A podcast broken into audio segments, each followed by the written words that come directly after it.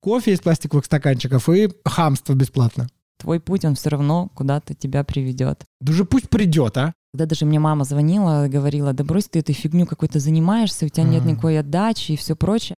Это, кстати, мой тоже авторский взгляд. Если вы не совпадаете со мной во мнением, ничего страшного, так бывает. А я как жена декабриста-баскетболиста.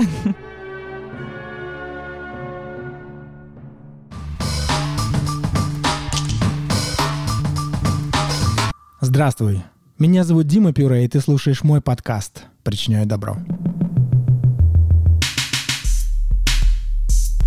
Внимание! Мой подкаст по-прежнему предназначен только для слушателей старше 18 лет. По-другому никак. Это закон. Только со значимым взрослым, либо подключайся, когда тебе исполнится 18.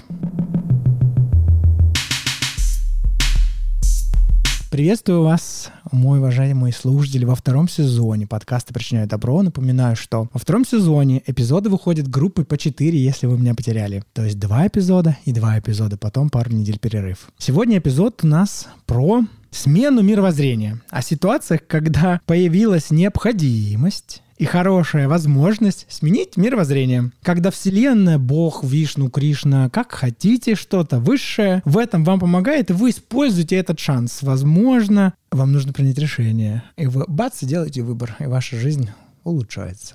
Вот об этом мы и поговорим с моей сегодняшней гостьей Евгенией Глазуновой. Женя, привет. Привет. Привет. Мы с ней дружим больше 26 лет. Женя в прошлом оставила карьеру в большом баскетболе профессиональном попереезжав по разным городам и странам, вышла замуж за профессионального спортсмена-баскетболиста, родила двух детей, попробовала себя в разных бизнесах и основала школу для детей, которые хотят играть в баскетбол, Баскетвиль. Но обо всем по порядку.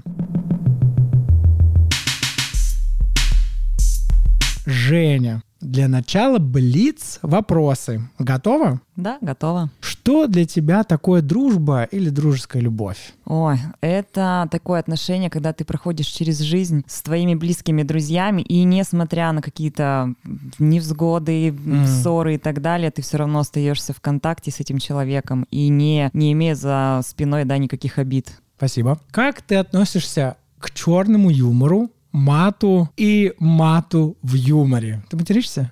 Ну, могу только по пьяни. Okay. И так, ну так для меня это не свойственно, но я спокойно к этому отношусь. Когда в компании, да, там может что-то даже у меня прозвучать, но вот для моего мужа это режет ухо, поэтому нет, в этом все в порядке. А черному юмору как относишься, когда люди шутят на очень острые социальные темы, и они могут оказаться болючими? О, ну, тут сложно принять. Ты запрещаешь себе такое слушать? Или людям запрещаешь так шутить? Ну, мне бывает остро откликается, да, mm. особенно если это касается каких-то моих близких там, да, или человека кого-то обидели, да, ну, не просто так, да, конечно, во мне это что-то вызывает, поэтому, mm. ну, я все-таки отношусь к этому не совсем уже, да, так. Mm. Слушай, ну, может быть, тут ты про оскорбление, наверное, да, когда уже оскорбили, тогда да. Ну, черный юмор, когда, знаешь, там карикатуры рисуют на Гитлера, например, mm-hmm. там, на евреев. Такое Теперь вот. Путин у нас актуален да, на, да, на Западе. Да, да, да. ну, нет, с этой точки зрения мне, конечно, да, если какие-то политические, то, конечно, это какое-то все равно улыбку вызывает. Угу. Спасибо. Расскажи, э, были ли у тебя в жизни истории неразделенной любви? Когда ты кручинилась так сердечно? Можно сказать, да, нет. Я знаю, что муж послушает. Да, конечно, были. Были они еще, наверное, знаешь, в юности, а, в молодости, какие-то mm-hmm. уже баскетбольные более такие истории о неразделенной любви. Ну, я считаю себя таким каким-то гадким утенком в то время. Mm-hmm. Я особо, ну, ну, не нравлюсь этому человеку. Ну, что я должна ему? Зачем я должна навязываться, mm-hmm. бегать и так далее? Ну, не мое это значит. Значит, mm-hmm. все лучше впереди. Я понял. Спасибо. Спасибо, Жень, за Блиц. Переходим к основной части.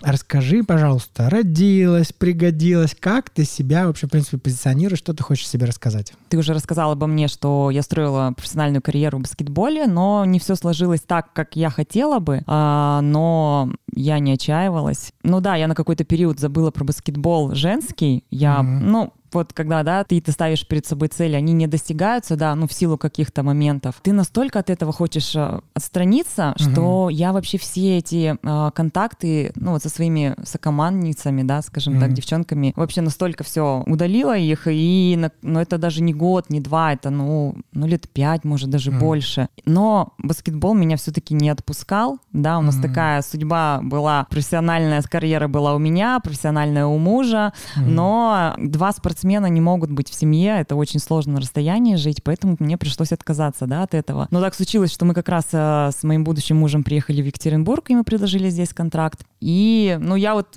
себя уже смотрела со стороны фаната, да, скажем так, mm-hmm. уже со стороны э, зрителя, э, наблюдала за игрой, за мужским баскетболом, mm-hmm. сильнее к нему прониклась, но спустя года я все-таки поняла, да, что баскетбол не отпускает. Так я пришла к тому, что решила открыть детскую школу баскетбола. Ага, погоди, тут я тебя чуть побольше ага. расспрашиваю. Слушай, как вообще у тебя появилась в детстве идея, это была твоя идея, идея родителей отдать тебя в баскетбол? Да, у меня всю жизнь мама с детства хотела отдать в какие-то танцы, спортивные танцы, но у меня душа к этому не лежала. Я даже ну, не представляла себя, mm-hmm. да, потому что, мне кажется, я не чувствовала ритм там музыки и так далее. И э, однажды на уроке английского у нас, если ты помнишь, класс делили на три группы, mm-hmm. и за мной сидела Аня Ретюнская, mm-hmm. и обмолвилась мне, что я стала ходить на баскетбол. Я такая, о, класс, я тоже хочу. Ну, ничего себе. Мы с Женей из одного класса, из одной школы учились в лингвистической гимназии на Уралмаше. Я не знал, что это так. Ну, тебе папа отдал. Нет, нет, нет. это было мое желание, угу. да, и все, я стала ходить. Буквально там первая тренировка, да, и они уже уезжали на какие-то соревнования. И у меня прямо, я об этом знала, и у меня была такая надежда, что, ну, может, я себя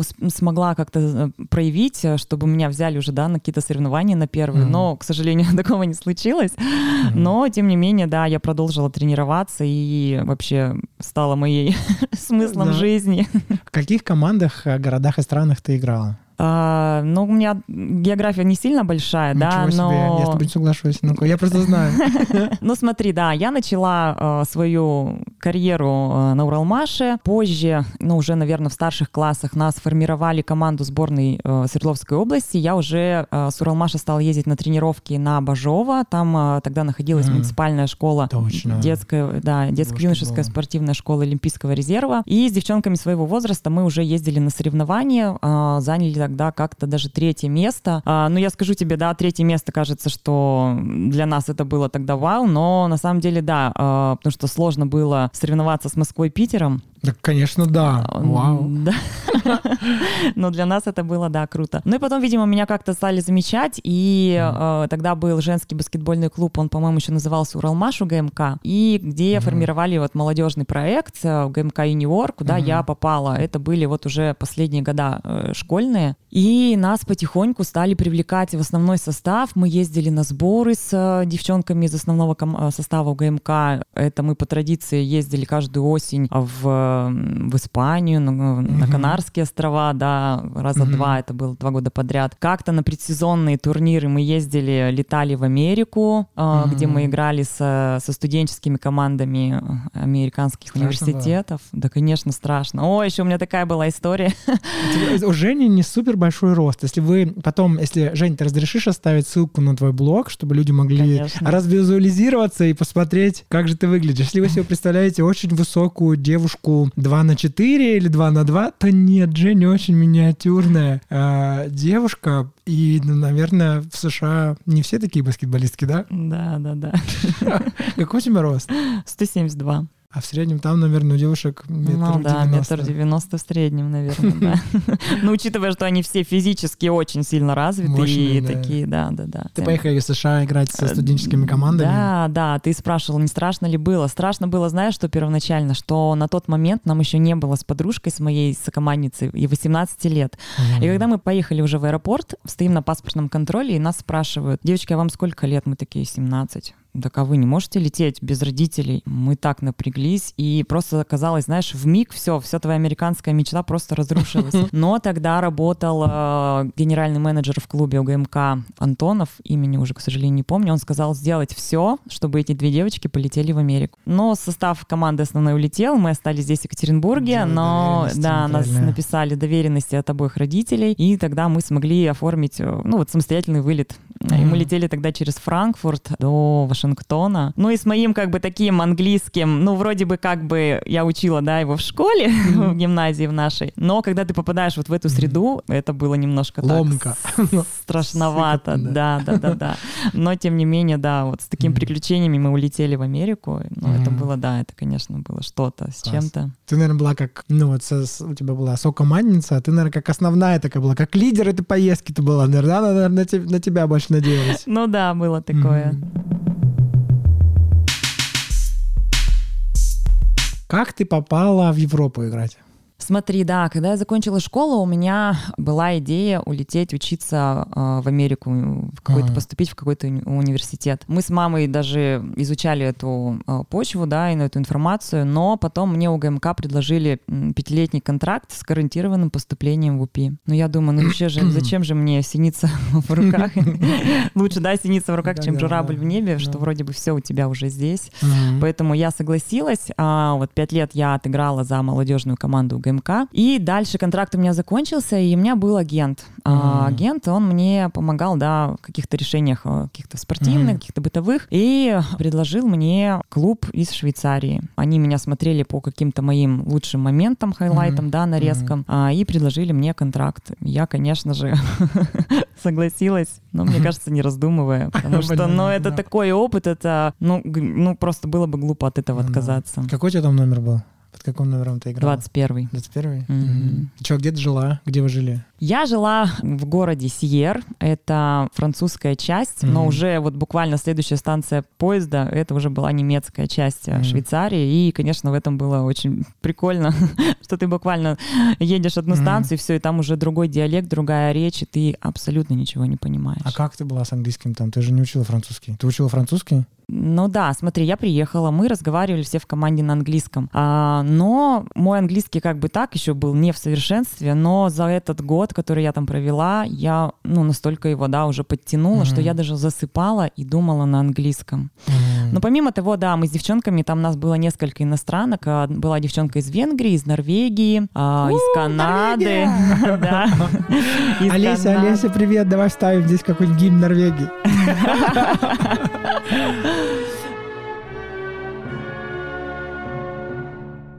Да, и мы с ними пошли на бесплатные курсы французского. Они были там раз в неделю по воскресеньям, что ли, и мы вот так потихоньку... Ну, то есть, да, у меня какой-то был на слуху и французский, я там какие-то обычные там фразы могла понять, но он очень красивый, я до сих пор мечтаю его выучить и знать совершенственно. Я знаю только «Voulez-vous coucher avec moi?» «C'est moi, c'est moi!» И все, да. И потом ты как-то оказалась в Саратове. Да, это тоже еще одна глава моей жизни.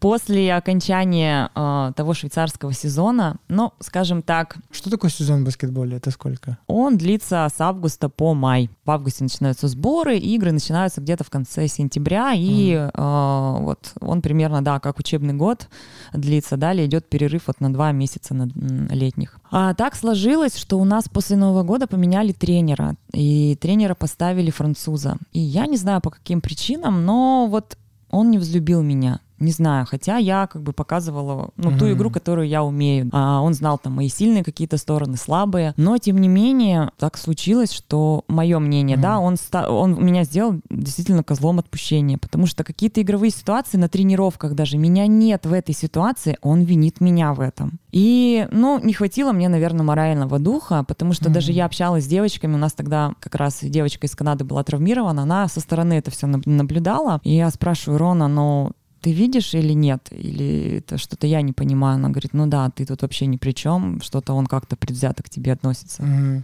И как раз у меня день рождения был 30 марта, конец уже вроде бы, да, сезона игрового, ко мне прилетела на день рождения моя мама. Как раз она прилетела буквально там на три дня и хотела попасть на одну из наших игр. И ты представляешь, он в эту игру даже меня не выпустил. Mm-hmm. Насколько мне было обидно. Гандон.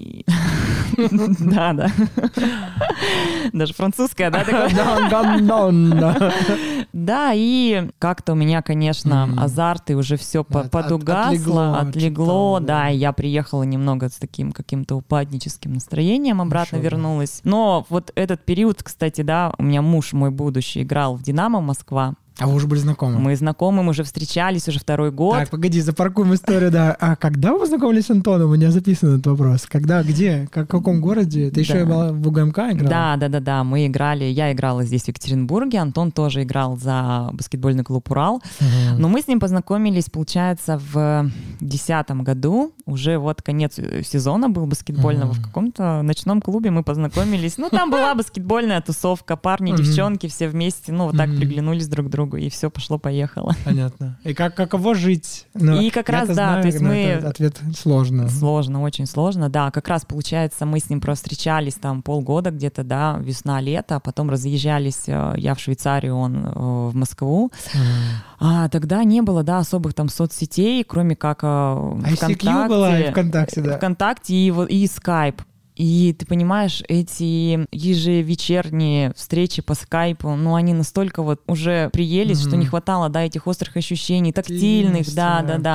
Ощущение тела, Поэтому, я да, у нас понимаю. даже тоже с ним назревал конфликт, что мы вроде бы даже с ним уже все там расставались, Мгм. вот, но я уже потом понимала, что, скорее всего, я уже не захочу дальше играть в баскетбол, а, и хочу быть с ним. И я прилетела в Москву, мы с ним помирились, и Мгм. так вот все сложилось.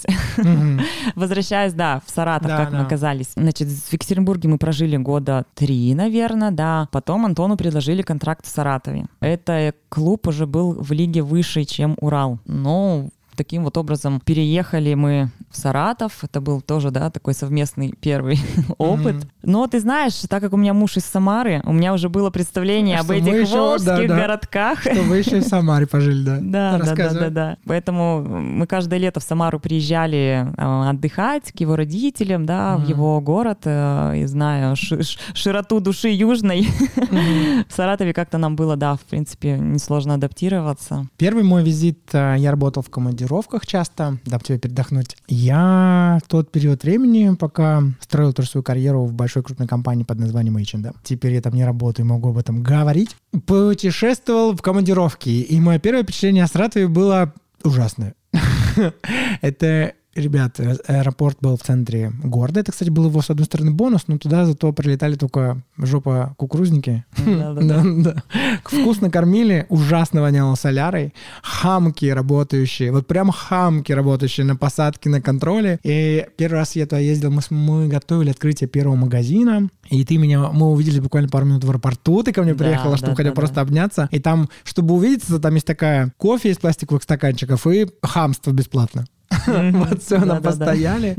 Потом еще раз я прилетал. Это мы только выбирали персонал. Потом, может, я туда прилетал, мы уже готовили открытие. Я был у тебя в гостях в доме. Сейчас скажу бренд. Они нам не платили, это не реклама. Виллеруин Бош. А, В центре, да, был у тебя. А потом как-то, тоже уже находясь в командировке, ну, в другом городе, в Самаре, ты привезла меня на второе свидание. Я приехал к тебе в гости. Ну, Если вы, слушатели, не, не знаете еще, то с моим мужем я познакомился. Это был похмельный секс одноразовый. Планировался так. А, Затянулся. Да, мы ходили в ЛГБТ плюс заведение с коллегами потусоваться, но это было между рабочими днями. Простите все коллеги, кто слушает. Я знаю, что нам было самым тяжело, но мы выстояли. В общем, мне было такой похмелье на следующий день, хотя я еще вел это мероприятие. Но у меня был обеденный перерыв, такой достаточно большой, два с половиной часа, по-моему. Мне захотелось секса. А этот чувак, когда я тогда к тебе приезжал несколько раз, постоянно мне в Хорнете в Гриндере писал. А, Это, кстати, тоже соцсети, которые мне не платили, нам не платили, это не реклама. А мальчик, который писал тогда, мальчик Женя, в желтых брючках, в желтом шарфике, желтой шапочке, пишет с причастными оборотами, с запятыми, большими текстами и отправляет одинаковые фотографии. Он всегда отправлялся в блог нахрен. Думаю, ну, меня жизнь уже сталкивалась с такими задротами, душнилами. Я ничего не, меня не впечатляло, в общем, ни разу. Потом уже, когда вот я открыл в центре Самары эту соцсеть, опять пишет этот мальчик, думаю, да, да уже пусть придет, а. Он пришел, был так себе. Ну, потому что все как-то было без слов и очень быстро. Думаю, ну, Ну, он, наверное, очень... тоже был с похмелья. Да, да, да. Возможно, очень навряд ли когда-то это повторится. Я остался на выходные у тебя в гостях, у вас в гостях, лежал на диване. Думаю, ну секс-то хочется. А что, ну этого уже знаю. И он позвал к себе в гости. Думаю, ну, уже хотя бы не маньячело. Пойдет. Ты меня отвезла туда, к какому-то дому, мы с тобой договорились, что через пять минут, если не выхожу, не пишу тебе смс, то все нормально, ты уезжаешь. В общем, ну, с тех пор у нас завязалась очень романтическая, сильная связь с моим мужем. Дальше все было будущим тогда мужем. Дальше получилось очень здорово. Ты пожила в Самаре в Екатеринбурге. Когда твоя карьера баскетбола закончилась, расскажи, какие бизнесы ты открывала и закрывала? И почему? Да, их на самом деле немного, они совпали с двумя декретами. Ну, я скажу, да, что после баскетбола я пошла работать, да, потому что я не могу сидеть без дела, пошла и работала и в офисе, и проводили мы там бизнес-мероприятия в Дивсе, тоже тогда с подругой вместе она мне помогла устроиться на мою первую работу, да, такую серьезную, скажем так, да, после баскетбола. Первый мой декрет совпал у меня не получилось уйти в декрет по работе, uh-huh. я уволилась, э, мы, это было в Саратове как раз-таки. Я уволилась э, с мебельной фабрики, пиар-отдел. И мы вернулись в Самару на буквально на два месяца. Антон там доигрывал сезон. А после этого возвращаюсь домой и узнаю, что я беременна. А уже устраиваться на работу куда? Ну, лето, я уже решила себя буду жалеть, такой думаю, отдыхать, мне же надо uh-huh. беречь себя. Ну, и меня вот что-то стукнуло, я решила увлечься цветами. То есть я uh-huh. прошла курсы флористики, и вот до момента рождения я так собирала букеты в подарок друзьям друзей, какие-то вот, да, такие э, небольшие заказы принимала, но мне это безумно нравилось. Позже, когда я уже родила э, своего сына Даню... Даже, по-моему, какое-то место у тебя было, маленькая локация, где да, ты собирала да, цветы, да? да? Ну, но, знаешь, это было только уже спустя почти год. Я вернулась mm-hmm. уже, ну, как бы так, более-менее полноценно, потому что все равно руки, руки, ноги связаны. Да, я поняла, что я хочу этим дальше заниматься. Я сняла небольшую студию с высокими потолками на Хохрякова. Это вот где раньше был четвертый канал. И у меня такая задумка была, помимо цветочной какой-то мастерской, э, делать мини-фотозоны, прям мне какой-то декорации, да, какие-то вот эти mm-hmm. интересные штуки мне тоже привлекли внимание, и я решила, в общем, меняла сезонные декорации э, и занималась цветами совместно с этим. Mm-hmm. А вот как раз потом-то настал период, нам надо было уезжать в Самару. Приехали, я решила это все закрыть, но потому что у каждого флориста есть свой вкус, свое mm-hmm. сочетание цветов и так далее, я не смогла найти человека, кому я могу это передать передать. Мне, конечно, было от этого очень плохо и жалко все это закрывать. Думаешь, сколько сил ты в это вложила. Но, тем не менее, да, вот так случилось. Э, опыт, но... получила опыт? Получила опыт, опыт да. Как делать да. маленький бизнес. Да, Я да. Думаю, без этих маленьких бизнесов, наверное, не получился да, бы конечно, твой сейчас. да. А дальше... А еще у вас была сульфасоль с моим мужем, помнишь? Да, это было вот как раз... Нет, семь кренделей это называлось. Да, да, да, да, семь кренделей. Да, да, да. О, это вообще было смешно. Да, это вот, кстати, был период до... Это в промежутке был между моими цветочными увлечениями. Мы с Женей задумали такой проект, а, назвали его «Семь кренделей», mm-hmm. но задумка была, да, что мы готовим какие-то блюда, да, уже вот готовые, когда ты можешь там приехать, да, что-то там... Э, что-то разогреть, что-то доготовить чуть-чуть. Да, да, да, да. А, но потом мы с ним э, решили совместить мои цветочные фантазии с такие свитбоксы мы готовили там на какие-то праздники, там 14 mm-hmm, февраля или еще что-то. То есть а, Женька пек у меня дома а, кексы такие mm-hmm. там с посыпками, сердечками и так далее. А я делала эти мини-композиции mm-hmm. из цветов, и это все так красиво подавалось. И у нас, mm-hmm. конечно, первые клиенты были это ребята из команды Антона, которые своих жен поздравляли на такие праздники. Но особенно, конечно, у Женьки были классные паштеты. Да, кстати, до сих послушатели, пор. если вы не знаете, да, у моего мужа есть несколько коронных блюд. Это паштет. Звучит как, ну, типа, паштет, что такое? Но те, кто пробовали, Женя делает паштет, он их там как-то фламбирует в огне, что-то там у него твои грибы, в этот паштет идет еще что-то, еще что-то. Киш с лососем муж делает у меня божественно. Салат пенсанелла или пансанелла из пяти видов помидор mm-hmm. э, и сухариками. Салат из свежего краба и стейк курицы, маринованный в кефире с чесноком. Mm-hmm. Это можно есть ум. Ну, да, да но паштет это супер коронная, да, да, я, не да, знаю, да. у него какой-то паштетный бог. Угу. Да-да-да. Ну, паштеты-то прямо это было, да. Ум отвесть. Да. Ну, в общем, суть была того, что Женька приезжал ко мне на квартиру. Потому что у нас была кухня ужасная, у тебя хорошая а, кухня, конечно. А, да, то есть я ему пыталась, Жень, ну давай, ну мне так неудобно, ты тут стоишь, что-то все делаешь, я как бы не при делах тут, знаешь, как бы тебе просто место предоставляю. Он такой, да не-не, все нормально, ты не переживай, я тут все сам. Но я-то понимаю, что, да, этот повар должен быть на кухне один, потому что, ну, что получится, да, там, если один столь... Да, да, да. Поэтому у нас с Женькой вот такое. Но, конечно, говорить о какой-то финансовой составляющей тут сложно. Это было просто чем-то себя занять, mm-hmm. чем-то голову забить. А, поэтому тут, конечно, мы mm-hmm. даже, я не знаю, заработали ли мы что-то. Да не, ну вы отбивались, уже было ну хорошо, ну, да, да, вы отбивались. Да, да, ну, да. мне кажется. Но это было так идейно. Угу. Я за такие штуки. Это дух предпринимателей есть в тебе и в моем муже точно. Так, уехала в Самару. Что там, работала? Нет, два года я искала себя. Ну, короче, бездельничала. Потом я уже поняла все. И мне кажется, я уже настолько отупела. И у меня какое-то было лето переломное было. Это вот девятнадцатый год, лето. И мне щелкнуло. Я пошла разом. Пошла на курсы красноречия а, в школу Ксении Телешовой. Известная, да. Кстати, хочу сделать тебе комплимент. Ты очень здорово говоришь. Я тебя слышу в наушниках, и я думаю, что многие тебя тоже слышат в наушниках. У тебя очень грамотная, чистая, открытая, Спасибо. Речь русская. А, да, прошла я эти курсы. Я узнала, что у нас есть центры поддержки малого предпринимательства фонды, и они э, устраивают бесплатное обучение для будущих предпринимателей. Я записалась, был тогда пилотный проект «Начни свое дело», как, как-то так начиная, называлось. И вот нас записали, человек 30-40 нас было, у нас была неделя интенсива, но это было вот прям с утра до вечера, но это, честно сказать, было галопом по Европам, что да, ну ты буквально за неделю ты должен пройти uh-huh. и финансы, и маркетинг, и бухгалтерию, и все-все-все. Но действительно, мы по окончании этого обучения и, во-первых, издружились с ребятами, у, у всех были крутые э, бизнес-идеи, э, но не знаю, насколько там кто смог дальше, да, uh-huh. как-то реализовать, но я конкретно шла с целью целью. Я не знаю, вот мне тогда стукнуло, потому что, ну, видимо, моему сыну тогда было два с половиной года, и мы его стали отдавать на футбол. И я думаю, ну да, классно, там вроде все, там он бегает, играет, там mm-hmm. удовольствие получает, но в какой-то момент он отказался ходить вроде бы, хотя у него были какие-то, mm-hmm. да, успехи. И я думаю, хочу отдать его на баскетбол, давай искать, а нет такого. Потому mm-hmm. что я знаю, да, насколько эта игра вообще лучше всех остальных, вообще баскетболисты все утверждают, что баскетбол — это лучшая игра с мячом. Именно вот ну, это конечно, меня у вас дома такая чита.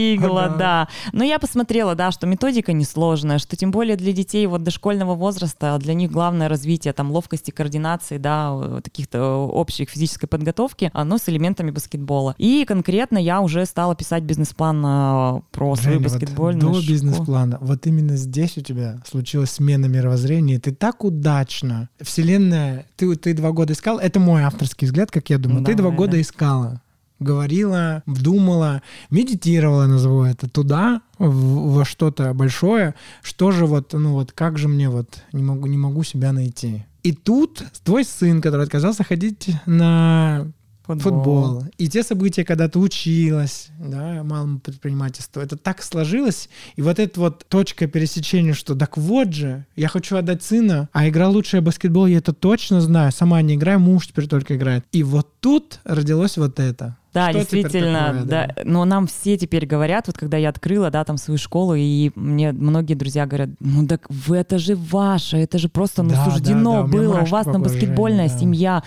вы там такие, там муж до сих пор играет, ты там раньше играла, вы же все это все знаете, у вас там сын растет, он у вас там тоже успехи у него там в баскетболе, это же настолько было логично открыть свою школу. Ну, действительно, да, это вот как-то пазл сошелся, как говорится. Было удачное время, и Бог, Вселенная помогли. Да, но знаешь... Скажи, что такое Баскетвиль школа? Что это проект школа Баскетвиль? Да, это проект. Наша основная задача — это привить любовь к спорту у детей, но в, ц- в целом, да, а в частности к баскетболу. То есть мы хотим их приобщить э, к этой культуре, потому что, ну, это действительно баскетбол. Вот я себя вспоминаю. Я была подростком, но это для нас было времяпрепровождение. Мы приходили на Уралмаш, на стадион, где были баскетбольные площадки, мы слушали музыку, какой-то рэп, играли в баскетбол с парнями. Ну, то есть это вот, это твоя свобода, да, uh-huh. свобода выражения. Тебе плохо, ты пришел по пошел побросать мяч в кольцо, да, ты там нашел каких-то ребят, познакомился, вы там начали играть, и вот пошло и дружба и так uh-huh. далее. То есть, чтобы э, отбить какую-то стезю, попасть там в плохую, да, какую-то компанию, потому uh-huh. что, ну вот, здесь все, здесь и ты найдешь и друзей, и каких-то успехов можешь достичь, и спорт вообще в целом помогает тебе в жизни, потому что, ну, не секрет, да, и в институтах они борются за спортсменов, чтобы там и за факультеты играли uh-huh. и так далее, да, какие-то поблажки в учебе ты можешь в этом плане получить сколько есть возможностей уехать куда-то играть, да, вот ты меня спрашивал, где я играла, в каких странах, я тебе скажу, да, не ответила я на твой вопрос, я попадала в состав команды молодежной юниорской сборной России, мы очень много где ездили играть, и, ну вот, была бы я, вот, ну, обычным человеком, я бы никогда не побывала в этих странах сама, ну, возможно, да, мы mm-hmm. ездили и в Китай, и на Тайвань, и в Америку, там пол Европы, я уже не буду, да, об этом говорить, mm-hmm. но это действительно, это такой mm-hmm. опыт, и когда у тебя друзей... Мировоззрение тоже такой широкий кругозор. Да, да, когда у тебя друзья и там, и там, и друзья, э, и сейчас и в женской НБА, да, играют там и тренер и так далее. Это настолько неуписуемо, да, это такой опыт, поэтому наша задача, да, ребятам дать эту возможность э, как-то реализоваться, и именно вот к баскетболу хотим их привлечь. А где вы, э, территориально у вас два города, да, насколько я понимаю? Да, я начинала тогда в Самаре. Это совпал, конечно, у меня время декрета. Второго.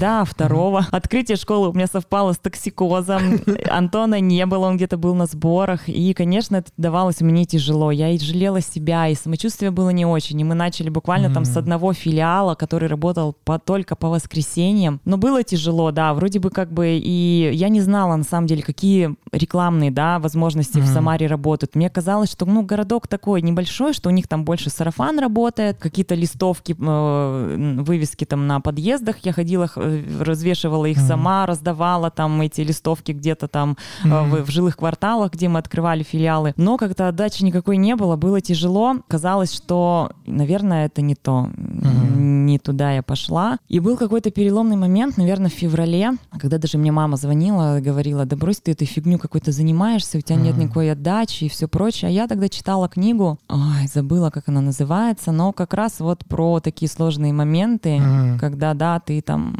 идешь, идешь, вроде бы где-то шагаешь на месте или даже идешь назад, но вот твой путь, он все равно куда-то тебя приведет. Тут я тебя, знаешь, как поддержу. Не, не знаю, какая книга ты читала, но ты делала просто... Я не, не совсем верю в удачу, я верю про системный труд. Когда ты делаешь систематически, из раза в раз какие-то действия, и делаешь выводы, допустим, если кардинально это действие не работает, продолжаешь его делать, ну чуть-чуть его хотя бы корректируешь или пробуешь разные гипотезы. И если это систематически, это точно приведет к результату. Это просто, ну, закон вселенной, я не знаю. Это, кстати, мой тоже авторский взгляд. Если вы не совпадаете со мной во мнением, ничего страшного, так бывает. Да. Ты делала систематический труд, пробовала гипотезы, и что-то сработало. Да, да, сработало тогда.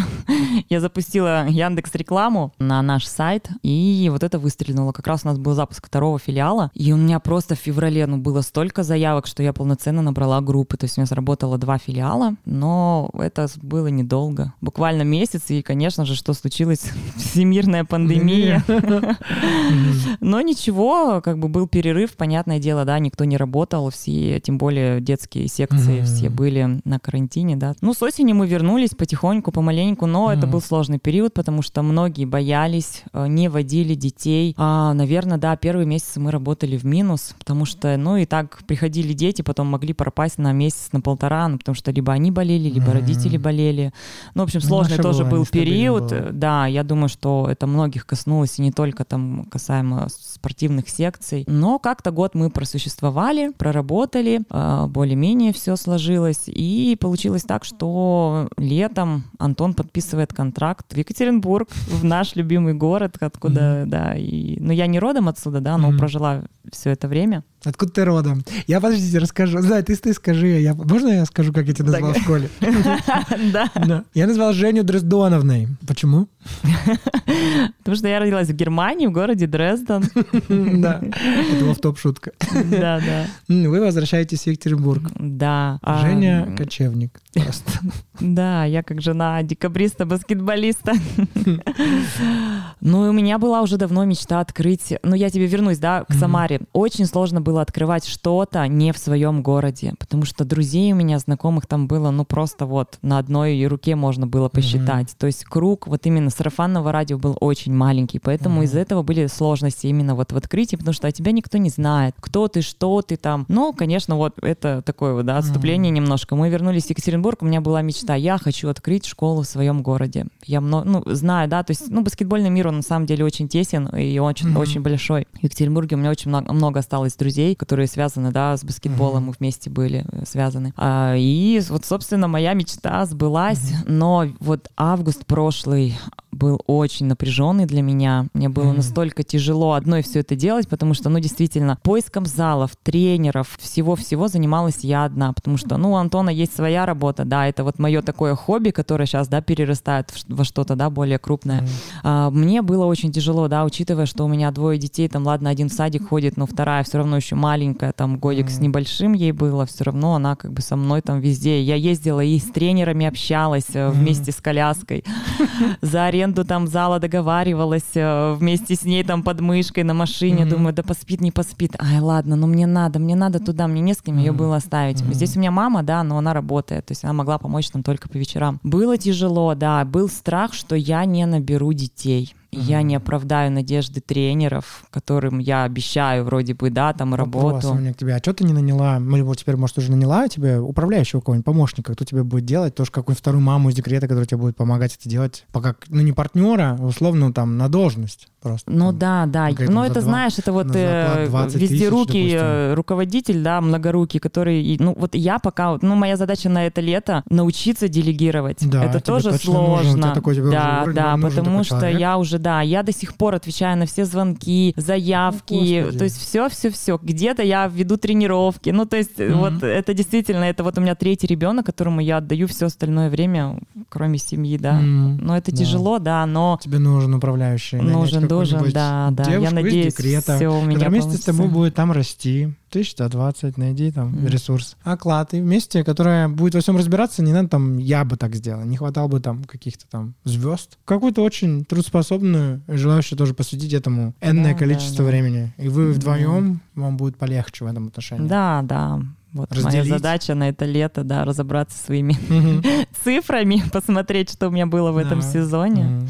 Но, знаешь, я получаю такое удовольствие. Мне очень приятно, что, несмотря на то, сколько футбольных школ есть в городе, многие выбирают именно баскетбол. Mm-hmm. И в Екатеринбурге есть три баскетбольных школы, но такие частные, да, мы не берем а, муниципальные школы, где там mm-hmm. ребята занимаются уже профессионально, да, там по 5, по 4, по 5 тренировок в неделю. А у нас такой более, конечно, лайтовый вариант, это для удовольствия. Mm-hmm. Потому что все мы знаем, да, профессиональный спорт это через оры, через крики, через не хочу, не могу. У нас вот, то есть у нас ребята кайфовать, кайфовать да, приходят, получать удовольствие, да, от забитых мячей, да, и так далее. Я видел несколько раз в Инстаграме, как вы вручаете им дипломы, когда они там что-то а, заканчивают, да, они да, там кто-то плачут, они такие милые. Да. А вы берете парней и девочек, да? Да, да, да, у нас смешанные группы, девчонки и ребята у нас mm-hmm. вместе занимаются, но у нас возраст с 3 до 15 лет, то есть ребята, конечно, занимаются в своих возрастных группах, mm-hmm. но в таком вот формате трени... Да, и у нас было в конце мая было закрытие сезона основного тренировочного, мы его провели в парке имени Павлика Морозова, там есть mm-hmm. отличная баскетбольная площадка, и устроили вот такой большой праздник с ведущим, с музыкой, с розыгрышем, лотереей. Мы разыгрывали mm-hmm. а, баскетбольную форму, там еще какую-то атрибутику. Ну, то есть вот... Mm-hmm.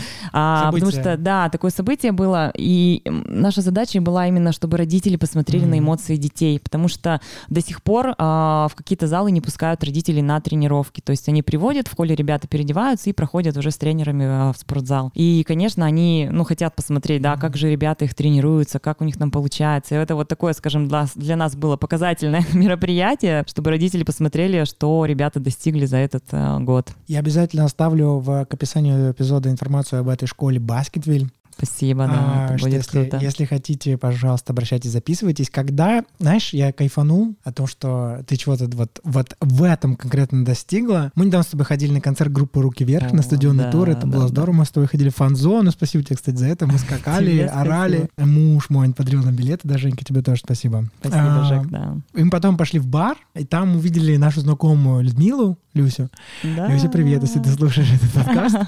И она искренне довольна и благодарила тебя за результаты. Я так понимаю, у нее ходит ребенок к вам, да? Нет, Знакомый не откуда-то. Я не знаю, в общем, откуда она это знает, но она делится яркими впечатлениями о том, как, какая у вас там школа Да, то есть создана. Э, она тоже такая к, сп- к спорту имеет отношение. У нее муж, он хоккейный судья. И, ну вот знаешь, все равно, когда ты в одном спорте, ты более-менее следишь за другим, mm-hmm. тем более, ну, за теми командами, которые в твоем городе находятся, да. Поэтому вот Антон выступал за баскетбольный клуб Уралмаш, mm-hmm. она его, видимо, визуально знает, и она к нему подошла, да, сказала, классно, молодцы, там выиграли этот сезон. А, ну да, и она следит, видимо, за нашей школой. И мне было, конечно, очень приятно, что она... Вот, да, да, и скажу, да, я этот комплимент тебе скажу. Когда раньше какими-то проектами тебе делаешь комплимент, ты, ну, стесняешься, не присваивала. Ты долго не присваиваешь себе какие-то заслуги или комплимент. А тут ты с удовольствием этот комплимент, этот там спич, который толкнула Люда, ты присвоила. И мне было от этого очень приятно. Да. Вот для меня это вот как раз такой вот шифт сознания, который у тебя, что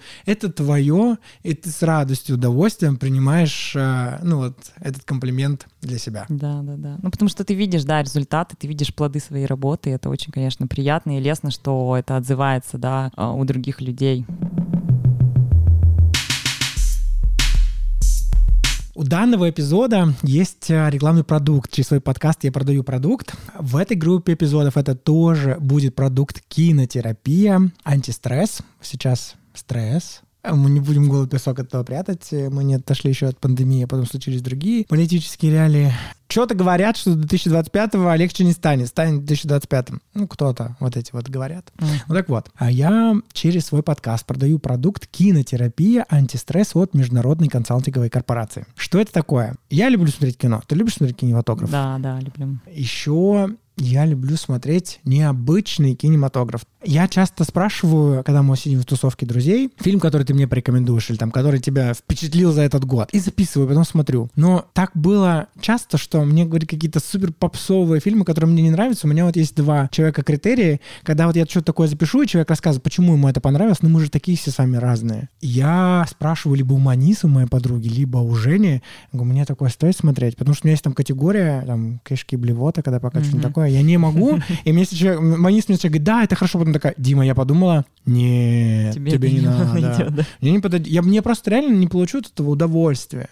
И мне не понравится. Ну, как бы зачем, да? Ну, Или да, там, если там Женя скажет, Дима, это детектив, ты такой не любишь, не стоит. Я вот такое очень ценю. Вот международная консалтинговая корпорация, специалисты оттуда создают фильмы. Я 11 лет на этой кинотерапии, 11 лет из месяца в месяц я смотрю кинотерапия. Почему это терапия? Потому что это дисциплинная такая штука, от слова дисциплина. Ты каждый день делаешь что-то очень маленькое, но для себя. Это вот ревностное мое. Либо фильм смотрю какой-то. На следующий день я делаю какую-нибудь практику, либо телесную, либо медитацию, либо какую-то необычную, прикольное, что я бы сам не, не для себя бы не стал делать. Ну, потому что я выберу там ну, диванчик полежать, еще что-нибудь mm-hmm. поделать. Не всегда хожу в спортзал. Вообще мой спорт — это ходить пешком, бабушкинским шагом. Я вот, например, в Екатеринбурге хожу от метро площадь 905 года. Там есть у меня кальянная комната, которую я очень люблю и курю там. Хожу пешком до метро проспект космонавтов. Это примерно 9 километров. Ого. Я хожу пешком. Для меня это мой спорт. Да, Но он нерегулярный. Он там три раза в неделю, четыре раза в неделю. Слушаю подкасты, красава дел книги. И мне нужно что-то еще в моей жизни, потому что дисциплина мне нужна. Я не самый дисциплинированный человек, она мне нужна. И вот благодаря этому проекту я смог ее себе в том числе привить. Значит, эта программа 6 фильмов, составленные специалистами специально, и 24 практики. То есть ты смотришь либо фильм, либо делаешь какую-то практику, чтобы усвоить этот фильм. А в Прикольно. программе «Антистресс» это очень добрые фильмы. Но такие, причем часть из них мультипликационные. Нежно люблю эту программу. А в следующий день я делаю какую-нибудь практику. Например, для остановки внутреннего диалога. А эта практика, она называется тратака. Она дает мне каждой практике программу можно купить у меня. Я через себя я это отправляю. Есть несколько вариантов э, этой программы. Есть для русскоязычного населения. Те, кто могут воспринимать фильмы только на русском. И mm-hmm. есть более бомбическая, но на английском. Она, конечно, сложна. Это надо вот тот навык, когда ты можешь воспринимать фильмы на английском без субтитров. Ты можешь так? Ну, уже сложновато сейчас. Да. Mm-hmm. Ну, навык нарабатывается. Ну, да, все-таки хорошая да, да, была база школы, и у тебя опыт еще общения на, на профессиональный язык. Mm-hmm. Ты тут себя немножко не, не присвоила, не присвоила.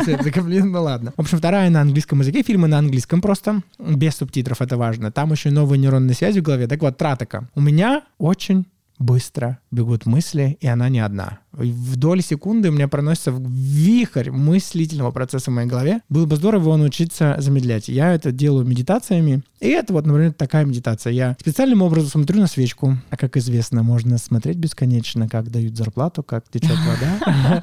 И как капают ваши комментарии донаты за мой подкаст, либо смотреть на огонь. Эта практика помогает остановке внутреннего диалога. Что еще помогает? Там есть практика трясцы, ты специальным образом трясешься короткое время, да и из организма выходит вот этот кортизол, mm-hmm. который у нас, возможно, накопился, невозможно, скорее всего, либо не так гормональный фон, как было бы хорошо бы э, протекал, mm-hmm. вот, и можно пойти потанцевать, ну вот потанцевать, вот куда бы я пошел, ну вот руки вверх, я бы сходил от души потанцевал. Даже в клубах, которые сейчас есть, мне не все нравится, и не под все там буду трястись. Дома мне не ну, всегда ну, есть возможность, да, да потрястись. Только с друзьями, mm-hmm. вот мы отмечали вашу годовщину, вашу свадьбу, вам было 10, там я тоже от души чуть потрясся.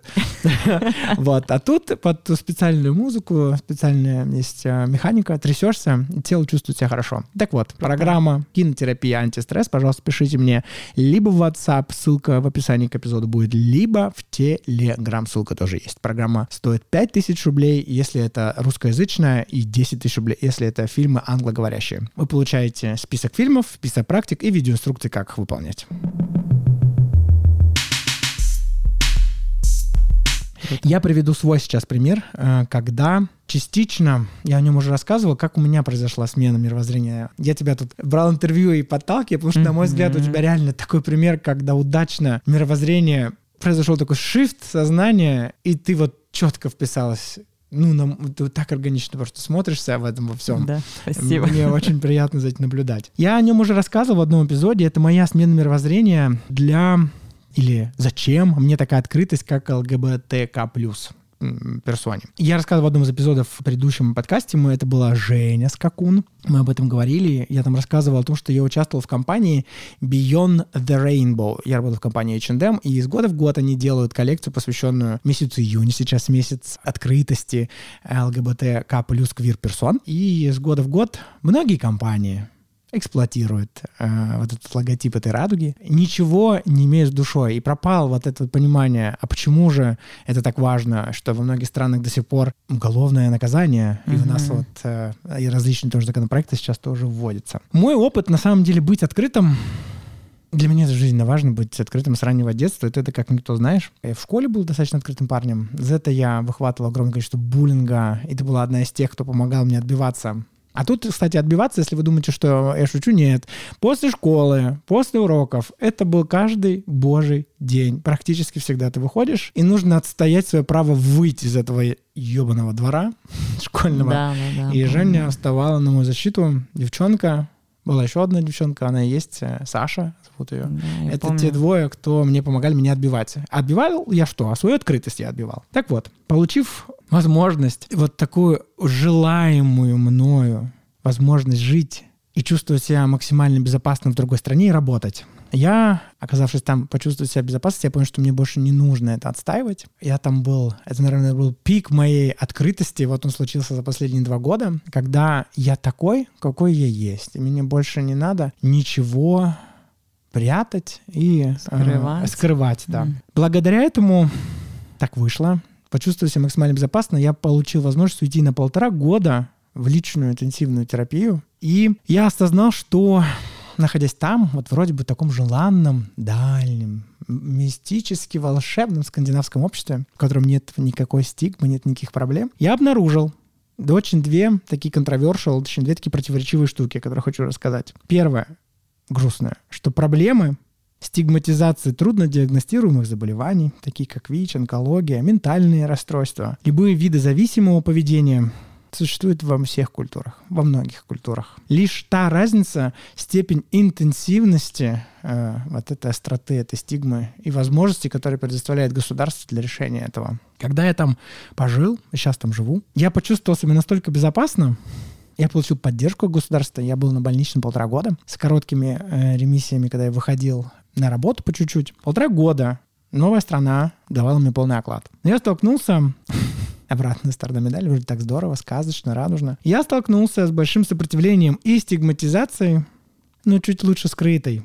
на мой взгляд, в том обществе тоже, так как люди на самом-то деле, люди одинаковые везде, они везде люди. Они стигматизируют или шеймят, или булят, на самом деле то, что есть у них внутри себя, и они не знают, что делать с неуютностью. Когда на работе я очень открыто рассказал обо всех, ну да, это было опрометчиво, но я же парень в банк всегда иду, mm-hmm. рассказал обо всем, что у меня происходит, о всех моих проблемах, в том числе о каких-то ментальных сложностях, я столкнулся с такой неуютностью молниеносной в команде. Хотя я э, со всем этим багажом историй моих, я живу работаю уже очень много, много лет. И в момент, когда они узнали, с мной ничего кардинально нового не случилось. Я такой же. Просто я об этом рассказал. Я понял, что теперь я испытываю то же давление, как и в России.